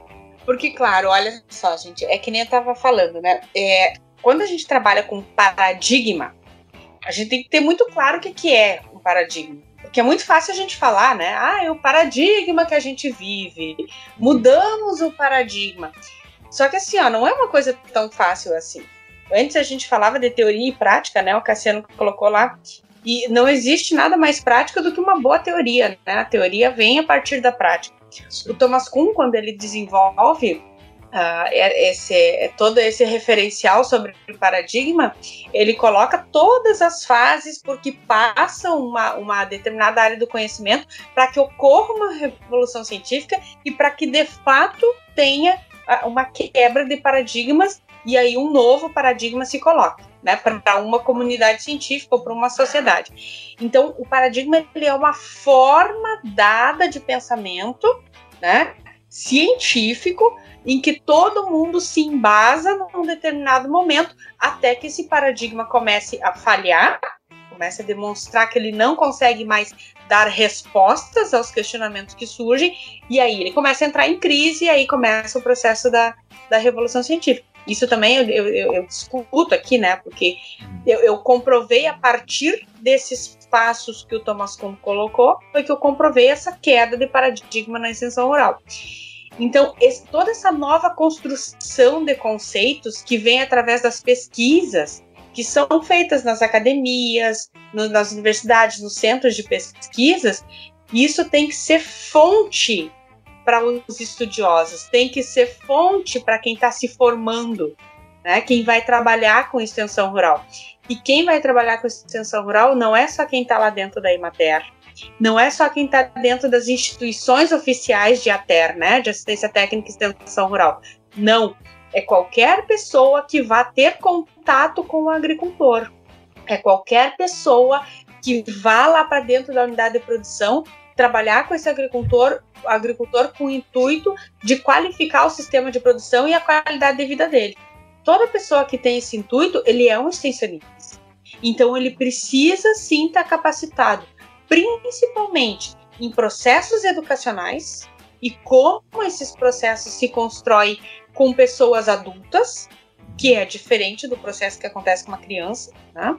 e métodos de comunicação, métodos e técnicas de comunicação. E o saber se comunicar é saber comunicar com empatia, porque não é só eu comunicar algo a alguém, isso é muito fácil, né? Eu chegar e passar uma notícia. Agora, como que eu travo um diálogo com alguém? Como que eu faço com que essa pessoa é, é, construa um conhecimento? Como que eu argumento com ela? Né? Isso é outra coisa. Isso é, é uma questão de uma com, comunicação muito mais profunda, né? E aí, para mim fazer isso, eu tenho que ter base, base de conhecimento. Que, infelizmente, nos nossos cursos, na maior parte dos nossos cursos hoje de formação das áreas é, das ciências agrárias, que são os profissionais principalmente que trabalham com a extensão rural, a gente não tem. Porque a gente ainda tem um conhecimento que é fatiado em diferentes disciplinas, em diferentes caixinhas, e não existe um momento em que a gente consegue agregar tudo isso. Tá? Não, não tem aquele momento. É difícil um curso que proponha uma experiência, uma vivência, onde você consegue agregar tudo isso e colocar isso numa prática. Né? E experienciar isso na prática. Para ter essa noção. Não tem. Além do que, a, as disciplinas de comunicação né, que ensinam o profissional a se comunicar, e a comunicação rural tem as suas especificidades, e a, o diálogo com o agricultor tem a sua especificidade, um diálogo dentro de um contexto educacional tem a sua especificidade, isso a gente não vê, isso a gente não trabalha. Então a gente precisa qualificar os professores uhum. para que a gente possa né, ter essa revolução dentro da, das academias, dentro da onde a gente está formando esse profissional. Porque daí sim, aí ele vai sair capacitado. E eu não posso esperar que na extensão rural só vá trabalhar quem fez doutorado em extensão rural. Porque sim. são as pessoas que estudam profundamente isso, né? Uhum. E são poucos. Vejam que aqui no Brasil, é, é, a gente tem aqui em Santa Maria, né? A UFSM tem o doutorado em extensão rural. Não sei se agora tem mais alguma universidade que tenha, mas quando eu fiz, ele era o primeiro. Então, como é que a gente vai esperar que esses profissionais de, com, com mestrado ou com doutorado não é? Sabe? Eles não vão, é, é todos eles se tá a campo. Quem essas empresas contratam são agrônomos, muitos recém-formados, né? Então, sim, a gente precisa mudar esse processo de educação para que essa pessoa esteja preparada. E as empresas também oferecer capacitação, claro, né? Mas para quem entender esses novos, esse novo paradigma, para entender essa nova situação, e agora ainda, né, que talvez esteja realmente, como vocês disseram, surgindo aí um novo paradigma é, da era da, da tecnologia da informação, né, que a gente não, não sabe, não, não, estamos mais fazendo estudo sobre isso. O, o, um paradigma ele sempre é uma coisa relativamente duradoura, né? Ele demora bastante tempo para ser rompido, para ser é, demonstrado que ele, que ele entrou em crise. Agora, se nós considerarmos o nível de informações, a velocidade da informação que a gente tem hoje, a tendência é que os paradigmas durem bem menos. Bem menos. Né? Porque a informação chega mais rápido. É a mesma coisa que a gente pega a realidade, né? Uh, de qualquer coisa que a gente tem hoje em dia. É tudo muito fluido, vamos dizer. Nada se fica nas mãos. Uh, cada dia a gente tem uma realidade diferente, uma construção diferente. Vamos pegar um próprio exemplo, uh, trazendo para nossa geração que vai entender um pouco mais isso aí, né? tu vai pegar, quando tu era mais novo, tu tinha toda uma construção, um paradigma que tu estu iria estudar, iria fazer uma faculdade e sairia da faculdade uh, com dinheiro, construiria uma casa e uma vida. Hoje já está totalmente diferente. Hoje tu sai da faculdade, faz mais uns 30 cursos, compete com 20 doutor, entendeu? Por qualquer coisa que tu vai buscar, se tu vai querer fazer um concurso, por exemplo. Então já mudou totalmente esse paradigma, tanto que muita gente hoje escolheu por simplesmente não fazer faculdade porque é um investimento, não vou dizer um investimento morto, mas vamos dizer assim, financeiramente não vai refletir aquele investimento que tu fez, né? Ah, tu vai fazer, por exemplo, uma administração e vai continuar abrindo uma loja que tu iria abrir um comércio e tu iria empreender. Não que tu não vai utilizar isso, mas isso uh, não vai ser a faculdade em si que vai te dar esse esse uh, esse conhecimento, muitas vezes ou até essa uh, esse financiamento para tu poder colocar lá em prática, né? Então também é um paradigma só trazendo para o pessoal. São muitas novas profissões surgindo muitas novas profissões surgindo dentro dessa nova realidade aí comunicacional que a gente tem. E das profissões que estão ficando, e a agricultura é uma delas, e é uma das mais importantes, porque é da agricultura que surge o nosso alimento, a fibra, a madeira, enfim, a maior parte das coisas que a gente precisa para viver, né? A agricultura está se transformando intensamente. Né? Ela está se transformando rapidamente fluidamente, né? Como diria o Bauman. Então a gente precisa é, se dar conta disso. E quem está estudando precisa se dar conta disso, e quem está gerenciando os cursos precisa se dar conta disso. Né? Todo o nosso sistema educacional ele precisa começar, já deveria estar se estruturando, né? já deveria, Sim. e alguns grupos educacionais já têm pensado nisso e estão longe na frente, né? e como formar o profissional para essa nova realidade. Como eu vou formar o extensionista rural que vai atender este agricultor, né? Como que eu vou trabalhar com uma equipe multidisciplinar para atender este agricultor, que é um cara novo, que está anos luz na frente, que está usando mídia social para se comunicar, para vender o seu produto, para se colocar no mercado, né? Que ele está conversando com o agricultor lá do Canadá, que está conversando com, com o agricultor lá da Suíça em tempo real, né? Que eu chego lá enquanto agrônomo e digo para ele, ah, o senhor coloque aqui um, uma cravinha na sua horta, né? Porque o insetinho não vai vir lá na sua couve e vai lá na sua cravinha. E ele vai para a internet buscar. Uhum. Então não, não é mais aquele mesmo agricultor que ansiava pelo, pela presença do técnico na propriedade, né, que precisava daquela informação de uma forma muito, muito intensa, muito forte. Não, Hoje a informação tá na palma da mão. O que, o que tá acontecendo, o que tá acontecendo agora nada mais é do que se previa lá na década de 90, quando deu boom na internet, que esse era um dos medos que se tinha, era, meu, mas como é que vai ser o pessoal todo com acesso, todo mundo conectado? Vai ter gente no Brasil falando com gente na Europa, nos Estados Unidos, todo mundo compartilhando conhecimento, só que aí entra aquela história do, do amadurecimento da tecnologia que é o que a gente tá passando hoje. Pensa só, desde lá de 90 até o, agora, recém, a gente pode dizer que realmente tá acontecendo mais disso. Talvez com uma intensidade ainda baixa, mas tá acontecendo mais. De se haver mais troca de conhecimento, como a gente está fazendo agora entende? De, do produtor conseguir vender o produto dele estando, por exemplo, em 3 de maio, conseguir vender para o outro lado do país simplesmente por uma uh, por uma questão de oferta e demanda que ele consegue encontrar através da internet, através de uma plataforma, entende? Então, essa comunicação, essa troca de conhecimento está se tornando cada vez maior e, e aí entra essa questão, por exemplo, ah, vamos fazer um, um curso agora para formar um novo profissional mais preparado, só que talvez o modelo que tu alinhou hoje, daqui 3, 4 anos, até ele se formar, aquele modelo já está quase ultrapassado pela velocidade que vem se transformando as coisas, né?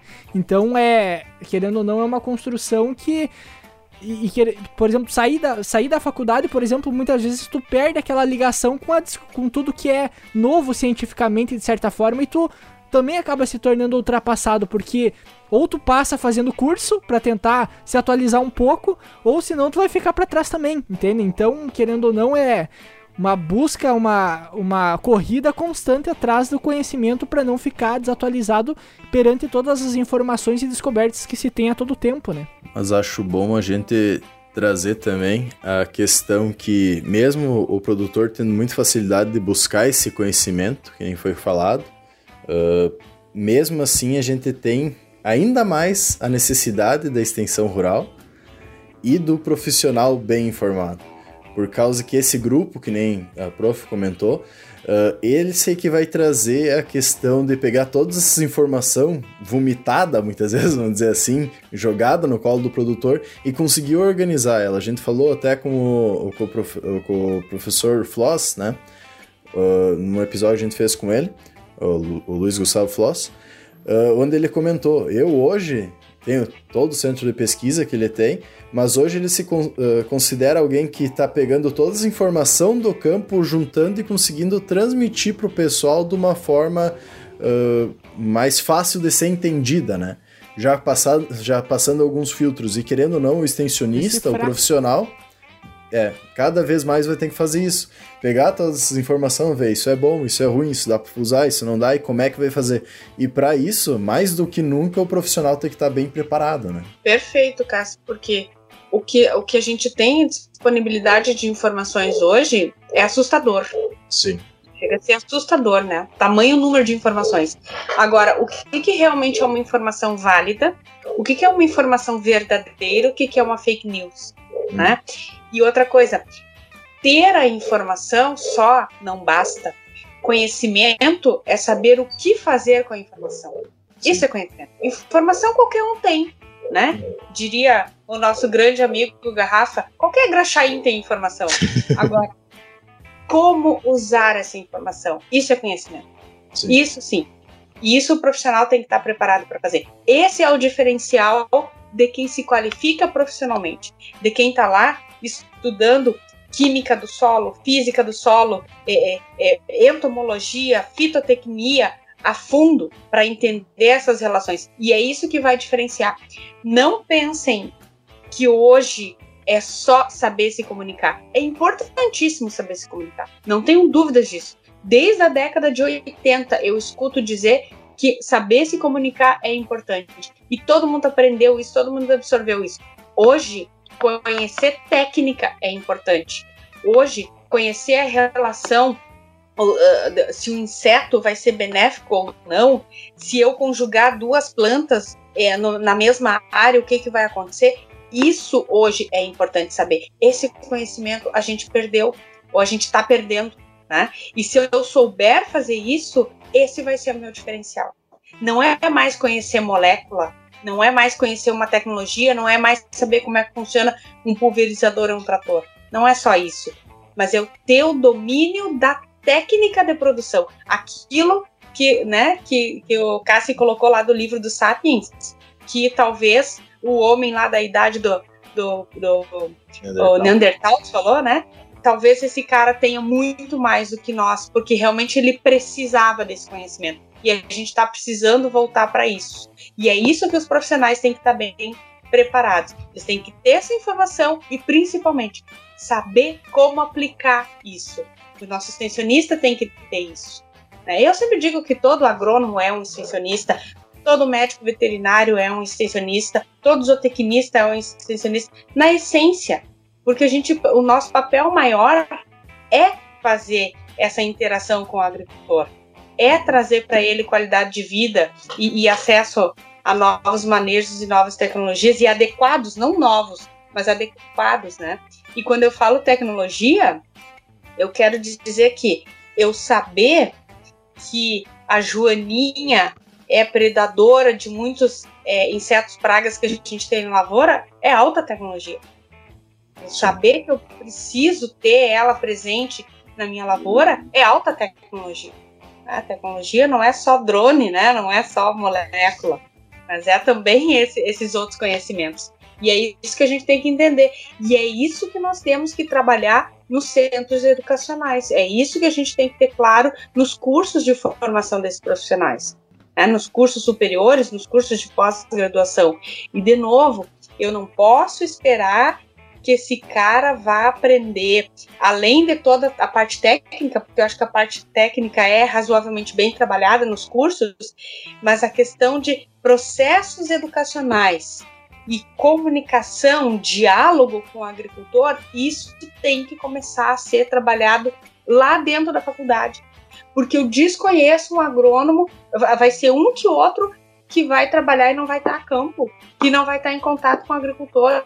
E quem está em contato com o agricultor tem que saber isso, tem que saber trabalhar, tem que saber essas teorias, tem que conhecer né, o que está acontecendo nesse mundo para poder trabalhar bem, tem que saber fazer um bom diagnóstico, tem que saber conversar com o agricultor, tem que saber fazer uma articulação política entre o agricultor, a cooperativa, a prefeitura, o Conselho de Desenvolvimento Rural.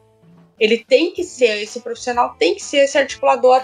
Né? O extensionista ele tem que ter isso é, é, é muito claro e ele tem que saber se comunicar em qualquer lugar. É, realmente não é fácil. Não é uma coisa fácil. Por isso, por isso que eu comento que o trabalho que a gente faz no campo, muitas vezes, que às vezes é mais ligado comercialmente, muitas vezes, ele é muito mais simples do que o desse extensionista que uh, que está diretamente ligado ao produtor, de levar essa, esse conhecimento para ele de uma forma diferente, desse, desse transformador, digamos assim, dentro do, do pro produtor rural, né? Então, a, aí é que entra a diferença, porque para te vender um produto, tu não tem tanta complexidade, tu não tem tanta gente para te falar, é só muitas vezes o produtor, só que aí entra essa questão de comunicação, tu jamais chega por mais que tu esteja um produto novo ou inovador, tu nunca chega dizendo para ele mudando tudo que ele já conhece, muito pelo contrário, tu agrega com o conhecimento que ele já tem e tenta construir alguma coisa juntos, né? Que é faz parte dessa comunicação, então querendo ou não, dentro de toda essa questão da, da extensão rural, da comunicação em si, como a, a prof mesmo comentou, todos os setores, digamos assim, que está ligado ao agronegócio, que vai fazer o contato com o produtor, todos eles têm um pouco disso e, e fazem um pouco disso. Então, a, aí entra a importância de se conhecer cada vez mais, né? Porque no momento que tu tá levando essa informação pro produtor, levando o modo de dizer, né? Porque hoje ele também ele consegue por mais formas, mas querendo ou não, tu tem que estar tá preparado para isso, para não levar qualquer coisa, para não repassar qualquer informação que muitas vezes não vai se enquadrar para aquela para aquela propriedade ou para aquele momento, digamos assim, né? Que é o problema hoje que a gente tem de tecnologias ou plataformas ou startups aí que desenvolve coisas que é para todo mundo, que é para ser escalável, que se adapte para todas as situações. E aí entra aquela questão da complexidade da propriedade rural que cada propriedade é uma situação diferente, cada família, cada, uh, cada família é uma coisa diferente, então tu não tem como misturar e jogar tudo num balaio e resolver um problema com uma tacada só, né? Exatamente, exatamente. A gente precisa entender que não é tudo a mesma coisa. É que não dá pra gente trabalhar com informação commodity, não dá pra gente trabalhar com diálogo commodity. Isso não existe. commodity é só aquilo que a gente joga lá no mercado porque é pedido um padrão. Mas não existe pra, padrão para trabalhar com família, não existe padrão para trabalhar com gente, né? E o extensionista tem que tem que estar tá preparado para isso. Então vejam que a extensão rural realmente não é uma coisa fácil, não é mesmo, né? Mas a, a pessoa que vai trabalhar com isso, ela tem que estar tá minimamente preparada, né? Tem que ter um conhecimento mínimo sobre isso. E eu lembro muito quando eu comecei a minha jornada aí na prática da extensão rural, trabalhando na Emater, nossa, o quanto nós fizemos de capacitação, logo que eu entrei, chamavam as capacitações iniciais, né? Para a gente entender a importância do diálogo, para a gente entender o que é, que é um sistema de produção, como é que a gente analisa um sistema de produção, o que, é uma política pública, como se executa, para que, que serve, né? como que eu entendo a racionalidade do agricultor, como que eu discuto com ele a racionalidade dele, como que eu discuto um processo de sucessão familiar, né? É, realmente é, é, algo muito complexo, né? E que tudo isso que, que eu vivenciei enquanto eu fui extensionista de campo é exatamente esse novo paradigma, né? Que, que eu estou colocando ali. Tanto é que eu lembro que ainda quando eu fiz a, a minha banca de, de defesa da, da, tese, né? Porque esse livro é fruto da, da, tese, não é a tese, mas é fruto dela. É, na banca, o meu orientador ele colocou, né, que é, a, a, essa vivência prática enriqueceu imensamente a pesquisa que eu tinha feito porque toda a parte da pesquisa teórica dentro da, da, da, das dissertações que tinham sido defendidas eu já havia feito, né? Mas ele, ele viu o quanto que engrandeceu as discussões que eu fiz a partir disso, a partir da vivência, né? Porque é isso, tu, tu percebe essa necessidade. E tu percebe também que nem sempre o profissional que está lá na ponta está preparado para isso. Tá? Porque é, é, são profissionais que foram formados em outro momento, foram profissionais que viveram todo esse processo de revolução verde com um objetivo de extensão rural completamente difusionista e que agora tem que dar conta de um paradigma que é da sustentabilidade e que só por ser da sustentabilidade traz consigo uma complexidade que é gigantesca, né, para trabalhar. Bom, e com esse essa baita conclusão aí, vamos acabando a prosa para não ficar tão longo também o episódio, já estamos com umas duas horas de prosa aí. Uh, primeiramente, gostaria de agradecer a prof novamente se disponibilizar a gravar conosco, nos disponibilizar o livro também para a gente conseguir uh, enriquecer ainda mais nosso conhecimento sobre isso. Vou te dar um tempinho até para tu comentar onde é que o pessoal pode achar esse livro. Depois a gente vai colocar, se tiver algum endereço, um site, alguma coisa, no, na descrição do episódio. E pode ficar à vontade, prof. Então tá. Eu que agradeço vocês aí pelo convite, né? Sempre uma satisfação a gente estar junto com vocês de novo, né? E da gente poder estar debatendo essas questões aí que são tão importantes. É, bom, esse livro é, eu tenho algumas, alguns ainda, né? Então, quem quiser fazer o contato direto comigo, pode procurar lá na, é, via Facebook, enfim. Uh, e ele tem no site da editora Apris, né, que foi a, a, a, editora onde eu publiquei ele. Então, se entrar lá no site da editora Apis, vão, vão encontrar certamente.